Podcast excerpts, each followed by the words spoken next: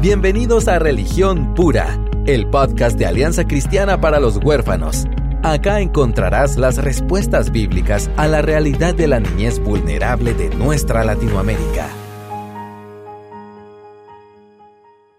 Hola, ¿cómo están? Mi nombre es Aisha de López y estamos felices con David porque esta cabina está llena eh, y vamos a tener un programa de verdad súper especial y muy importante eh, para toda la comunidad que nos escucha. Estamos eh, aquí bien acompañados de Sara de Ruano y de Ana Ávila. A Sarita la hemos tenido en otras ocasiones en el podcast. Te damos la bienvenida Sarita. Muchas gracias, buenos días. Ella es directora de la Asociación de Hogares Cristianos de Guatemala y Hoy vamos a contar que Sarita está estudiando eh, una carrera que había soñado. Esta señora, tremenda y guapa, ya es mamá de gente grande. Yo quiero ser así cuando sea grande. Y tiene un hijo todavía en el colegio, pero regresó a la universidad. Y Sarita, ¿qué estás estudiando?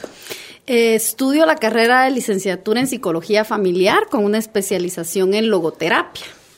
Y Sarita está tan apasionada y está aprendiendo tanto, es excelente estudiante y nos contagia su pasión cada vez que platicamos y dijimos, tenemos que grabar un programa de, de salud mental. Y, y cuando pensamos en ese tema, pues inmediatamente dijimos, Ana Ávila está en Guatemala, tenemos el privilegio de tener a esta mexicana entre nosotros sirviendo al pueblo del Señor. Así que eh, si ustedes no han escuchado el podcast Piensa de Coalición por el Evangelio, por favor, escúchenlo. Son episodios que aparte son una obra de arte. David y yo estamos aquí como disculpándonos con Ana, así como Ana, aquí venimos a platicar relajado. Tu podcast es una obra de arte, pero aparte de hermoso para el oído, realmente el contenido es necesario y bien producido, de verdad es de mucho valor y te, agradecemos por estar acá. No, muchas gracias por, por tenerme aquí, es un honor realmente. Ay, no, qué, bendición. Y entonces, eh, David, vamos a, y bueno, y a David McCormick, que, ya lo conocen, pero el, el, hombre también es psicólogo. Así que estoy yo súper buena compañía. Y ahí después vamos a, tener terapia para mí. Eso va a estar bueno. Terapia grupal. Yo, mi única experiencia es que yo recibo terapia. Ah, muy bien. Así que se la. Vale. Y lees tu Biblia. Por supuesto. Sí, porque todo lo que hablamos, y hoy también que es un tema un poco difícil, em, quisiéramos, eh, pues desde el principio decir que también nosotros cuatro estamos acá, que tal vez hemos estudiado ciertas cosas, em, y voy a dar tiempo a, Ana para que se presente en sí como qué estudió ella y, y, qué ha hecho en este campo, pero queremos hablar un poquito de, de la salud mental de la psicología en sí, pero también viendo un enfoque em, de los trastornos o enfermedades mentales, ¿verdad? Que, que, tenemos en la humanidad hoy por hoy y cómo eso colisiona con nuestra teología en lo que nosotros creemos de Dios. Entonces, porque si yo solo abro mi Biblia y leo, por ejemplo, los evangelios, y después veo eh, una realidad diferente en cuanto a la salud mental y digo, bueno, todos son demonios, ¿verdad? O sea, solo tenemos que ir a echar fuera los demonios. Y entonces yo les digo esto porque es un tema difícil.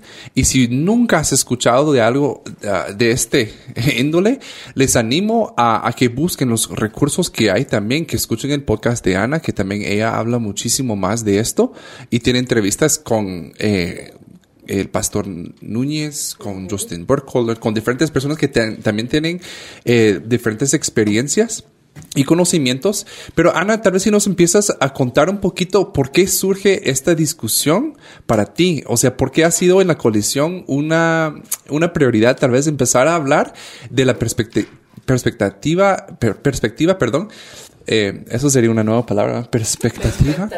Es expectativa y perspectiva. No, perspectiva eh, y cosmovisión cristiana en cuanto a la salud mental y los diferentes eh, trastornos que nosotros vemos. Bueno, antes de empezar, quiero aclarar a nuestra audiencia que yo no soy experta en el tema de salud mental. yo estudié químico biólogo clínico en la universidad, así que nada que ver. pero yo me dedico en coalición a escribir de temas de ciencia y fe. Trato de unificar este mundo de la ciencia con el mundo de la teología y estar ahí en medio y ver cómo puedo ser un puente entre esos dos mundos y ver que no están en conflicto. Um, Coalición eh, recibió un financiamiento de la Fundación Templeton y ese financiamiento, el objetivo que tiene es tratar de precisamente hacer un puente y ayudar a los líderes, a los pastores, a los creyentes en general a darse cuenta que la ciencia y la fe no están en conflicto, que, que, que al contrario, toda verdad es verdad de Dios, entonces no debemos temer a la ciencia ni lo que pueda descubrir la ciencia. fruto de esto estamos haciendo eventos, artículos, eh, próximamente libros eh, y podcast eh, en algunos temas de ciencia y fe. El tema de la salud mental fue uno de los que tomamos como prioridad porque hemos visto una gran necesidad en la iglesia cristiana en Latinoamérica porque no se habla de estos temas. Realmente hay muy poca información Em, respecto a qué hacer, cómo abordar los asuntos de, salud mental eh, desde una perspectiva cristiana, centrada en el Evangelio, fundamentada en la Escritura, pero también eh, con precisión científica. Entonces buscamos eh, tratar de suplir esa necesidad. Obviamente sabemos que se necesita mucho más que cuatro episodios de un podcast, pero queremos iniciar esa conversación. Eso es, ese es nuestro objetivo, iniciar una conversación. Sabemos que no tenemos todas las respuestas, que, que no se va a resolver el asunto en, de aquí a mañana, que es algún proceso largo que, que, que la iglesia necesita seguir trabajando, pero la conversación necesitaba ser iniciada. Entonces eso es lo que buscamos hacer con el podcast Piensa. Y de verdad yo lo agradezco enormemente porque para los que estamos cerca de, o más cerca del quebranto del mundo, porque estamos en el mundo, pero a veces pareciera que tenemos los ojos muy cerrados a, ciertas situaciones. Para nosotros que, lidiamos con una niñez vulnerable que ha sido violentada, que ha sido eh, de verdad lastimada profundamente, no hay em, escapatoria de que eh, es una realidad. O sea, el quebranto mental es una realidad y que no se soluciona, como dice David, echando fuera demonios el 100% de las veces. Y vemos gente con buenas intenciones tratando una situación que es meramente química, biológica, mental, que necesitaría una guianza diferente y no que la escritura no sea suficiente porque la, escritura es suficiente para la salvación, pero en cuestiones de lidiar con comportamientos y cosas, por eso nosotros estamos todo el tiempo reforzando que necesitamos destrezas. Entonces, el hecho de, de, ver la realidad por lo que es, es un aporte muy grande que nosotros agradecemos profundamente. Y, y, Sarita, creo que lo has tenido tan presente que te involucraste ahora, pues, como estudiante en, un, en un ámbito que vos ves también una gran necesidad. Sí. No, y es que nosotros, eh, los que venimos de una religión, de una tradición de religión cristiana evangélica de años eh, y, de cortes conservadores y todo, eh, sí, sí crecimos en ese proceso religioso con ese pensamiento de que no había una compatibilidad entre el área psicológica y, y religiosa, porque, porque pues todas esas eran cuestiones espirituales y, y, eso es, la psicología era humanismo y era tratar de resolver las cosas científicamente y a la manera del hombre, cuando Dios podía hacer nuevas todas las cosas. Y jamás, jamás se trata de cuestionar eso, ¿verdad? Definitivamente no, al contrario. Si el Señor eh, tan fiel, ¿verdad? Ha permitido que la ciencia se desarrolle en diferentes campos de la medicina, cuando estamos hablando de la dimensión física del ser humano y nosotros... Eh, sin ninguna pena, sin ninguna, ningún sentimiento de condenación, vamos donde el gastroenterólogo, vamos donde el traumatólogo, vamos donde el oftalmólogo, vamos con cada especialista de cada, porque cada vez más hay especializaciones, o sea, ahora ya no ya no es esa medicina general, sino que hay cada especialización que se que se ha ocupado en, en avanzar en, en los abordajes y en qué tratamientos y nuevas terapias clínicas, médicas para todas las, las enfermedades, eh, incluso, incluso la relación del hombre con la enfermedad si lo, si lo podemos decir así, también se ha fortalecido. ¿Por qué? Porque en la medida que la ciencia va avanzando, todas esas enfermedades eh, eh,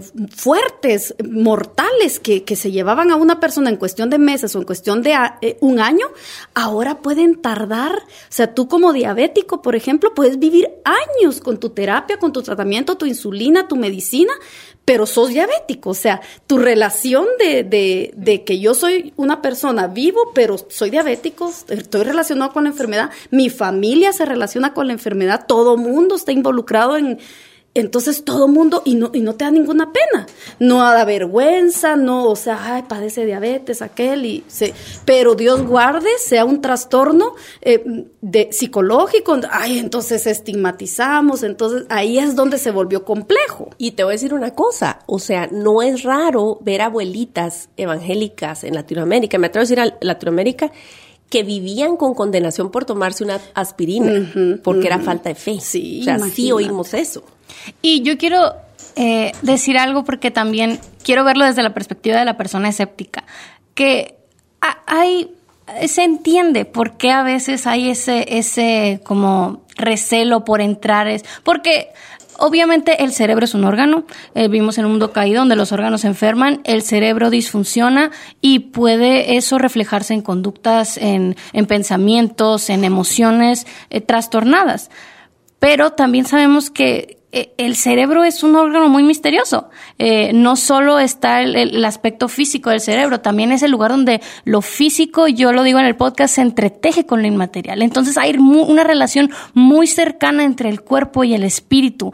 Entonces, sí, yo creo que es bien importante eh, reconocer que el cerebro se puede enfermar y también reconocer que las cosas no son tan sencillas como tómate una pastilla y se acabó. Entonces, yo creo que por eso es tan vital que se tengan esas conversaciones con una cosmovisión cristiana, porque yo le decía a una amiga, que es psicóloga, y ella escuchó el podcast y me decía, es que yo no entiendo por qué, porque ella es psicóloga de closet, escondidas, o sea, su vida de iglesia es una cosa y su vida de terapia con que salga de closet, hermana. Es, la tiene separado completamente. Y ella me decía, yo no entiendo por qué tengo que vivir así. Y yo le digo, mira, es como un ciclo. ¿Por qué? Porque sí, la, la enseñanza de la psicología en 95% de los lugares está impregnada de, de, filosofías humanistas y seculares porque así ha sido desde el inicio de muchas cosas, eh, terapias y así. Pero, ¿qué pasa? Los cristianos se alejan de eso y la, psicología sigue llenándose de, filosofías seculares y de terapias humanistas y lo que tú quieras, pero porque los cristianos no están ahí haciendo su aportación y diciendo, podemos hacer esta ciencia desde una perspectiva, desde una cosmovisión que, que, que, tenga Cristo en el centro, que tenga Dios en el centro. Entonces yo digo, es un ciclo. Los cristianos no se meten, pero la, la, ciencia sigue contaminada porque los cristianos no se han metido. Entonces necesitamos romper con eso y, y, realmente iniciar conversaciones y que haya profesionistas que estén dando otra perspectiva a ese tema. ¿Me explico? Entonces, yo creo que es una buena manera de, de empezar esa conversación. Y, y yo, yo les preguntaría a ustedes, ¿cuáles son los trastornos que más nos incomodan? Como cristianos. Porque hay, por ejemplo, esquizofrenia, ¿verdad? Que tal vez es más, ay, eso sí, ¿verdad? Ahí sí. Escuchan voces. Sí, ahí vamos con un psiquiatra que, vaya, pues se vale. Pero, ¿qué tal los otros tipos de trastornos, de ansiedad? Eh, o sea, ya que son un poco más difíciles y es, eh, los también los que nos escuchan que son papás adoptivos también dentro de los trastornos de ansiedad está eh, trastorno de estrés postraumático, pues, eh, estrés postraumático. O ansiedad por separación. Sí, entonces entra ya como se puede definir ya como un trastorno, pues lo que vemos mucho con niños eh, que han sufrido trauma. Entonces vamos a aterrizar un poco, poco ahí al final. Pero ¿qué creen ustedes? ¿Cuáles son los trastornos que más nos incomodan como cristianos? Por ejemplo, si yo me deprimo, yo tal vez lo veo eh, desde mi punto de vista como, bueno, estoy triste nada más. Y la Biblia dice que em, sobre mi tristeza que yo tengo que como convertir mi tristeza en regocijo. Pero ya cuando yo no puedo, entonces ya hay una como hay un conflicto bien profundo. ¿Qué, creen ustedes donde más tachamos a la psicología, o sea, los trastornos que tal vez más nos incomodan como cristianos en cuanto a la estructura mental que nosotros tenemos, en cuanto a nuestros sentimientos? Eh, no sé si me doy a entender con esa pregunta. ¿Qué creen ustedes? Yo, yo creo que ese específicamente que mencionaste, un trastorno de depresión mayor, ¿verdad? La, depresión en sí como trastorno o como rasgo de personalidad eh, tiene mucha connotación negativa dentro dentro del ámbito cristiano porque ¿por qué no estás feliz?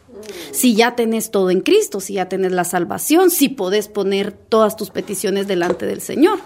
Y para este tipo de trastornos lo que sucede es que no debemos olvidar que también eh, veníamos platicando con David en el camino, hay un origen endógeno muchas veces, eso significa que hay una base fisiológica en cuanto a la producción de serotonina, de, o sea, ese tipo de, que tiene que segregar esas glándulas, esos em, neurotransmisores, recibirlos y todo, y que que, nos sintamos bien, que sintamos contentamiento, que, pero cuando hay una baja producción y, es de orden biológico, está existiendo realmente, eh, muchas veces el acudir eh, a, una evaluación eh, psiquiátrica o que, o que haya una terapia farmacológica que ayude a nivelar esas, esa producción de esas sustancias en nuestro cerebro para llegar a ese equilibrio químico en el cerebro. O, por ejemplo, cuando nuestra, la, la tiroides no está produciendo la, la, las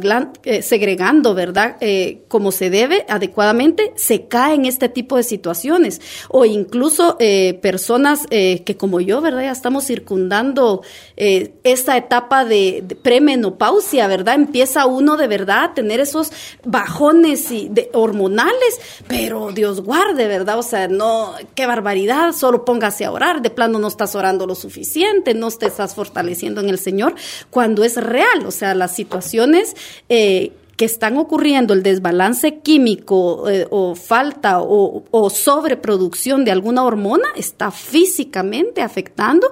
Hay, hay la habilidad emocional, eso significa que mi estado de ánimo está muy arriba, está muy abajo, muy... Eh, irritabilidad, con facilidad yo exploto. O sea, se dan todos esos criterios que podremos nosotros eh, ya en el, eh, pues a la hora de hacer un diagnóstico, que, que, dicho sea de paso, eso más, va más del lado de la psiquiatría, la, eh, en el lado de psicología es un acompañamiento terapéutico que puede ir de la mano con un acompañamiento de terapia farmacológica en los casos que sea necesario, pero es un, un atender el cómo puede sobrellevar la situación, incluso con los efectos eh, adversos, que muchas veces son adversos, eh, del medicamento que se da para controlar y, y, que se dé esa producción de, de hormonas que nos está dando. Pero yo creo que la depresión es uno de los, de los trastornos que, que más se, tiene una connotación así de que es falta de fe, de que qué barbaridad, ¿por qué no estás, por qué no estás alegre, por qué no estás agradecido, verdad, con las bendiciones del Señor? Y, y de verdad es, es entre los criterios diagnósticos que uno puede leer, eh, está esa falta de contentamiento, esa falta de, de esperanza, esa, esa, sensación de vacío, de desesperanza, de eh, que no, eh, problemas alimenticios o, comer, o comer mucho cuando hay depresión porque estoy llenando vacíos o dejar de comer, ¿verdad? Entonces, pero todo esto tiene muchas veces, cuando es una situación endógena, eso quiere decir con un origen fisiológico, em, tiene un origen en el cuerpo físicamente está pasando algo que hace que yo me sienta de esa manera. Algo muy útil que el pastor Miguel tuvimos un evento en Dominicana el mes pasado y próximamente estará el contenido disponible en la página de Coalición por el Evangelio. Él como médico mencionó que la historia es bien importante de, de, para hacer un diagnóstico como médicos y como consejeros también. O sea, ¿qué está pasando? Porque de repente estás así o es algo que tiene mucho tiempo, hay alguna situación que quizá está ocasionando esto.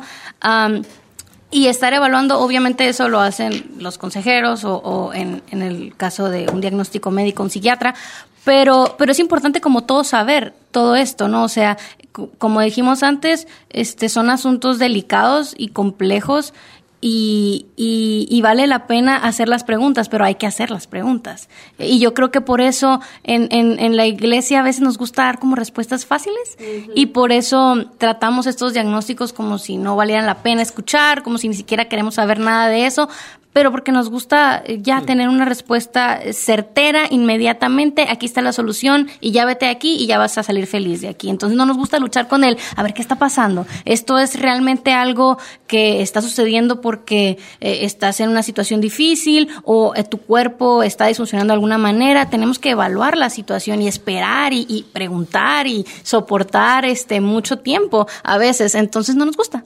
Y yo creo que por eso, este, y yo, yo creo también depende mucho de, la tradición de la iglesia en la que te encuentres, porque hay iglesias que se enfocan mucho en el asunto espiritual, sobrenatural, manifestaciones este, muy extravagantes, y a lo mejor en esos lugares eh, cualquier comportamiento que a lo mejor tenga un origen eh, biológico, alguna enfermedad como esquizofrenia o bipolaridad, eh, se ve como una manifestación demoníaca y las personas viven asustadas de que si hay algún cambio emocional fuerte, de repente tengo un demonio y, se, y nos vemos como le empezamos a dar muchas vueltas ese tipo de cosas. Y C.S. Lewis escribió que los demonios, eh, estoy parafraseando, pero por un lado caemos en el error de pensar que no existen, que no mm. importan, y por el otro lado de, de, darles demasiada importancia y atribuirles todo tipo de cosas. Entonces creo que también depende mucho de en qué tradición o en qué tipo de congregación uno se encuentre. Este, yo creo como, como mamá adoptiva les puedo decir esto y de hecho como mamá, porque en, en mi libro confesé, escribí eh, una sección que se llama Eres la sonrisa de Dios y fue acerca de mi, de mi depresión postparto. Ahora lo reconozco, no sé si fue depresión, depresión o un baby blues, realidad, gracias a Dios salí, ¿verdad? Por la gracia de Dios pero yo este, tuve todo este torrente de emociones durante el embarazo y después del parto. Y recuerdo que una hermana de la congregación que quiero muchísimo me dijo así como, ay, aguanta, esas mujeres que, les, que se ponen a llorar cuando tienen bebé, ¿qué es eso? Si es una bendición, es una alegría. Y yo, híjole, entonces peor voy a decir yo nada, ¿me entendés? Entonces, eh, y, y, me atrevo a decir que da, eh, eh, puede dar baby blues con la adopción. Oh. O sea, es muy, a mí me, y, muy predeciblemente me volvió a pasar. O sea, sí me pasó, lo reconozco, que, que, es decir, tenés una expectativa, tenés toda, y es una prueba, eh, aparte de que es bendición y todo, pero es prueba, prueba tu fe, prueba tu paciencia, tu energía, todo. Y entonces eh, enfrenté y es algo que nadie, casi nadie te dice. Entonces, en, en, el ámbito eh, de, de esta comunidad que, que estamos tratando de servir a, la niñez vulnerable, tenemos que decir que dentro de ese servicio se va a dar. tu debilidad no se desvanece, es más, hasta se pareciera agrandarse. Entonces, si entre nosotros estamos aventándonos versículos nada más, o, o ya orá, o ya contentate, o no es lo que querías, híjole, entonces nos vamos a hundir. Entonces necesitamos mucho apoyo.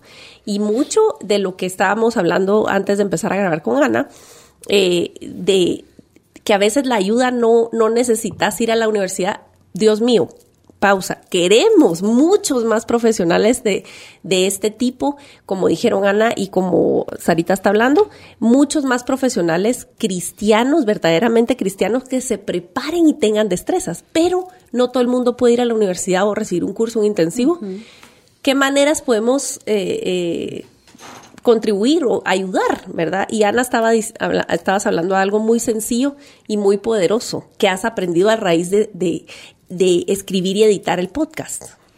Sí, yo creo que algo que todos podemos hacer y que es lo más fácil del mundo es guardar silencio. O sea, no tratar de inmediatamente cuando alguien se acerca con una inquietud, con, un, con una dificultad, inmediatamente decir, ah, mira, esto es lo que tienes que hacer. Es nuestro, como, nuestro instinto inicial. Queremos solucionar, queremos ofrecer respuestas rápidas, queremos que la persona ya, ya salga de ahí y, y, siga lo siguiente. Eh, y yo creo que de las personas que me han escrito, que han escuchado el podcast y que están pasando por ese tipo de dificultades, lo número uno que me han dicho es, no tengo a nadie con quien hablar. No tengo a nadie que me escuche. Y es lo más fácil del mundo. Todo el mundo podemos hacerlo. En nuestras iglesias, cualquier persona puede, a ver, me siento contigo. ¿Qué sientes? ¿Qué está pasando? ¿Cómo, ¿Cómo te afectó esta situación? O a lo mejor no hay ninguna situación y te sientes de una manera terrible.